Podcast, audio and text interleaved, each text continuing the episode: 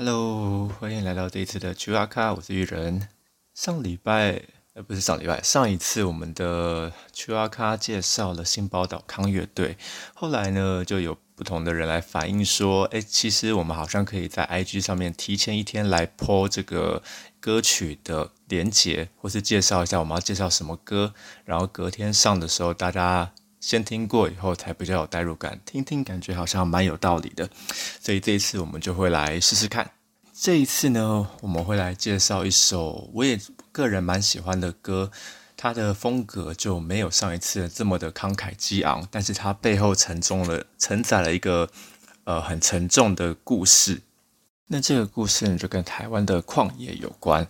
现在大家想到矿业的时候，可能都是一些矿业博物馆啊，或是大家出去玩的时候可以去一些废弃矿坑去改造成现在的观光景点，大概都是还蛮欢乐的气氛。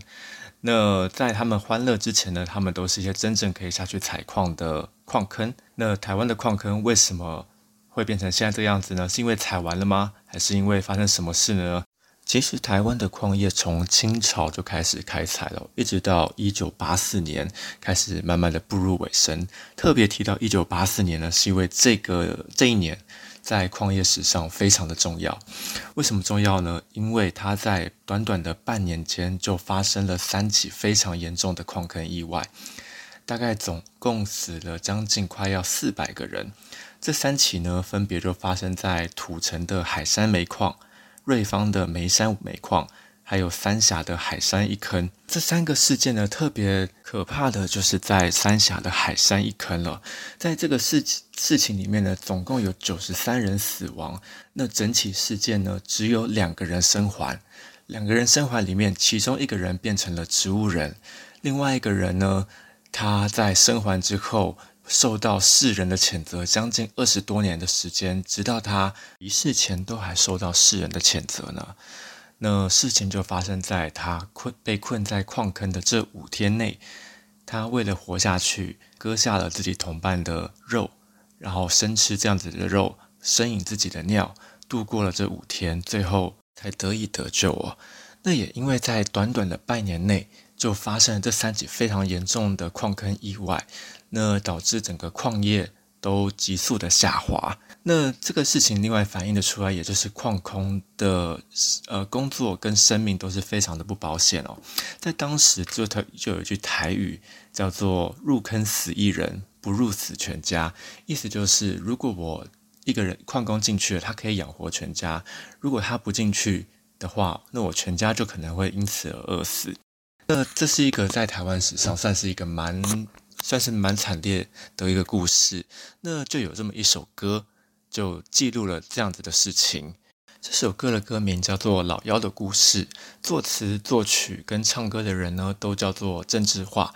现在年轻一辈的人可能对这个名字蛮陌生的，他现在都比较常出现在中国，前两年还有担任过《前中国好声音》的评审。他的风格呢，都是比较犀利的。批判或是写实的社会观察，呃，在那个年代，我觉得他就是跟罗大佑非常风格很像的一个社会观察家。那在提到政治化他的背景，他可能对这个人会有更深一个了解哦。如果你听到这首歌的话，你一定会觉得说啊，为什么这样子的歌声也可以当歌手？呃，实际上，政治化他也真的是不太会唱歌。但是他的词曲都是有非常有自己的风格跟力道，尤其呢，郑智化他从呃出生两岁的时候，他就因为发高烧而导导致小儿麻痹，所以他的下半身都不能够行走。你可以想象他的一生都是在旁旁人的冷言冷语啊，或是异样的眼光中成长的。那他这个人又特别的不服输，想要在各种方面都可以证明自己。如果大家对这个人有兴趣的话，也许我们下一次可以专题来特别来介绍他这个人。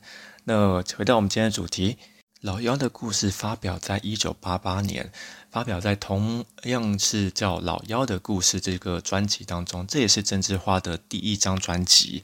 可以想见郑智化对于这些这首歌跟这背后的故事有多么的重视哦。那他重视到什么样程度呢？在他写这首歌之前呢，他让自己去了九份住了一个月，在这个月时间，他想要就近的观察矿工与矿工的生活，还有他们的家庭。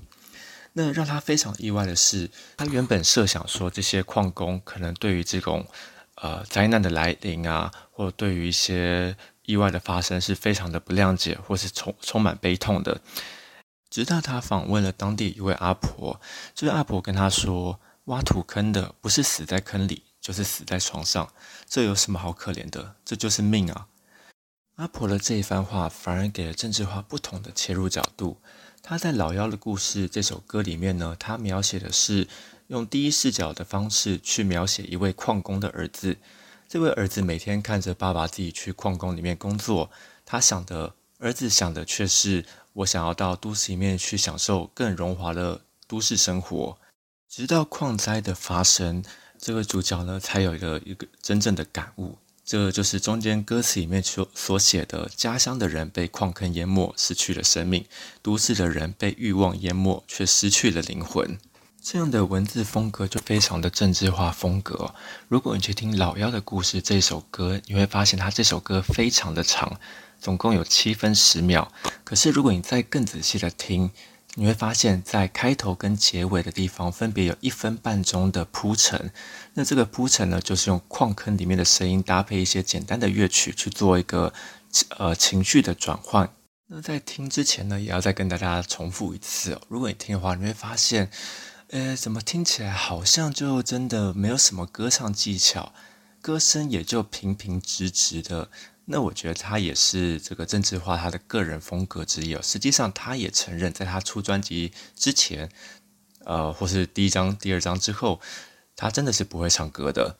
既然他本人都这么说了，我们跟着附和，应该也是很合理啊，没问题。